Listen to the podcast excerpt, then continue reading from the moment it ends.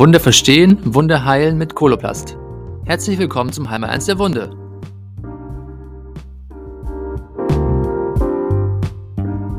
Mein Name ist Scherban Popin und mein Gast heute ist Susanne Kanja. Sie ist Ärztin für Allgemeinmedizin und Chirurgie. Herzlich willkommen. Hallo. Wir sprechen heute über das Thema Wundreinigung. Ich habe gehört, das ist die Grundlage für die Lokaltherapie. Warum brauche ich überhaupt Wundreinigung? Warum muss die Wunde gereinigt werden? Bei der Wunde ist es so, dass, die, äh, dass, der Körper Abfall, dass der Körper Abfallprodukte produziert, äh, die sich oben auf der Wundoberfläche an, ablagern und äh, durch diese Ablagerung kann die Heilung beeinträchtigt werden. Und deshalb ist es total wichtig, diese Ablagerungen zu entfernen, äh, damit sie kein Schutz sind für Bakterien, die da auch in der Nähe sind äh, und damit die Wunde ungestört heilen kann. Wie entferne ich denn die? Äh, es gibt verschiedene Methoden, das zu entfernen. Man kann das mit Wasserstrahlen machen, man kann das mit einer Kompresse machen, man kann das mit irgendwelchen Reinigungspads machen. Also es gibt verschiedene Methoden. Ähm, aber es kristallisiert sich inzwischen heraus, dass die äh, Heilung am besten funktioniert, wenn die Wunde mechanisch gereinigt wird. Also dass man nicht einfach nur irgendeine Lösung da drüber kippt und sagt, oh, jetzt habe ich gereinigt oder irgendwas aufsprüht und denkt, super, jetzt habe ich das ganz toll gemacht, sondern dass man das kombiniert mit einem, ich sag mal, in irgendeiner Form rubbeln oder reiben oder äh, einer mechanischen Reinigung. Okay, und wie, wie lange sollte man das dann durchführen? Also wie lange sollte man die Wunde dann auch mechanisch reinigen? Gibt es eine sagen wir mal, eine Grundlage, wenn man anfangen sollte oder?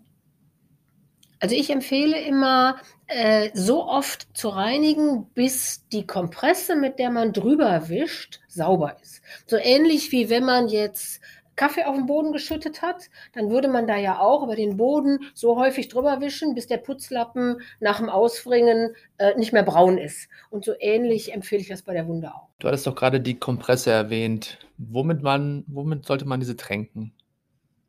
Welche Flüssigkeiten sollte man nehmen? Was empfiehlst du? Also es gibt keine eindeutige Empfehlung, womit man es tränkt. Aber auch da kann man Parallelen ziehen zu dem Alltag.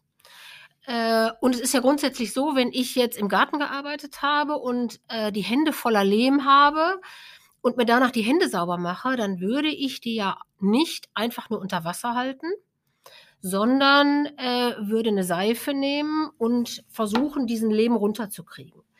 Das heißt, wenn man Zusätze nimmt zu einem Wasser oder jetzt bei der Wunde wäre es Kochsalzlösung oder Ringerlösung, wenn man äh, eine Lösung nimmt mit Zusätzen, äh, wird die Reinigung effektiver sein. Und bei den Wundreinigungslösungen äh, gibt es einige, die eben auch so ein Tensit, sowas wie eine, eine Seife, das hört sich jetzt so brutal an, aber das sind, das sind dann biologische oder besonders verträgliche Seifen, äh, die eine Seife enthalten, die eben den Reinigungseffekt erhöhen. Diese Wundreinigungslösungen schaffen das, weil sie in der Regel aus verschiedenen Komponenten bestehen. Äh, meist haben die eine Komponente, die antibakteriell ist. Wenn wir jetzt zum Beispiel unser Eurens nehmen, wir haben als antibakterielle Komponente das Polyhexanid oder auch PHMB da drin. Dann haben wir zusätzlich ein Tensit, also eine Seife darin. Äh, dann haben wir einen Zink-Eisen-Komplex da drin, von dem wir äh, vermuten, dass er die Heilung äh, fördert. Äh, und wir haben das Ganze noch äh, in einem sauren pH, was zusätzlich das Bakterienwachstum hemmt. Das heißt in dem Fall. Was meinst du? Heißt es in dem Fall, dass das Infektionsrisiko dadurch auch verringert wird? Äh, ja, auf jeden Fall. Wobei man muss sagen, die Verringerung des Infektionsrisikos durch die Reinigungslösung ist eine Kombination.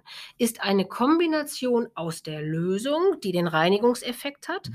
Denn wenn ich da zum Beispiel ein Tensit drin habe und dadurch Beläge besser weich kriege und besser weggewischt kriege, wische ich damit auch automatisch die Bakterien weg. Ähm, das heißt, man kann gar nicht sagen, diese eine Komponente ist diejenige, die die Hauptwirkung hat, sondern es ist wirklich die Kombination aus verschiedenen Komponenten zusammen mit der mechanischen Reinigung, nämlich dem Wischen. Man sollte Wunden bei jedem Verbandwechsel auswischen und dem Patienten zur Not äh, ein Schmerzmittel geben, damit er das auch mitmacht.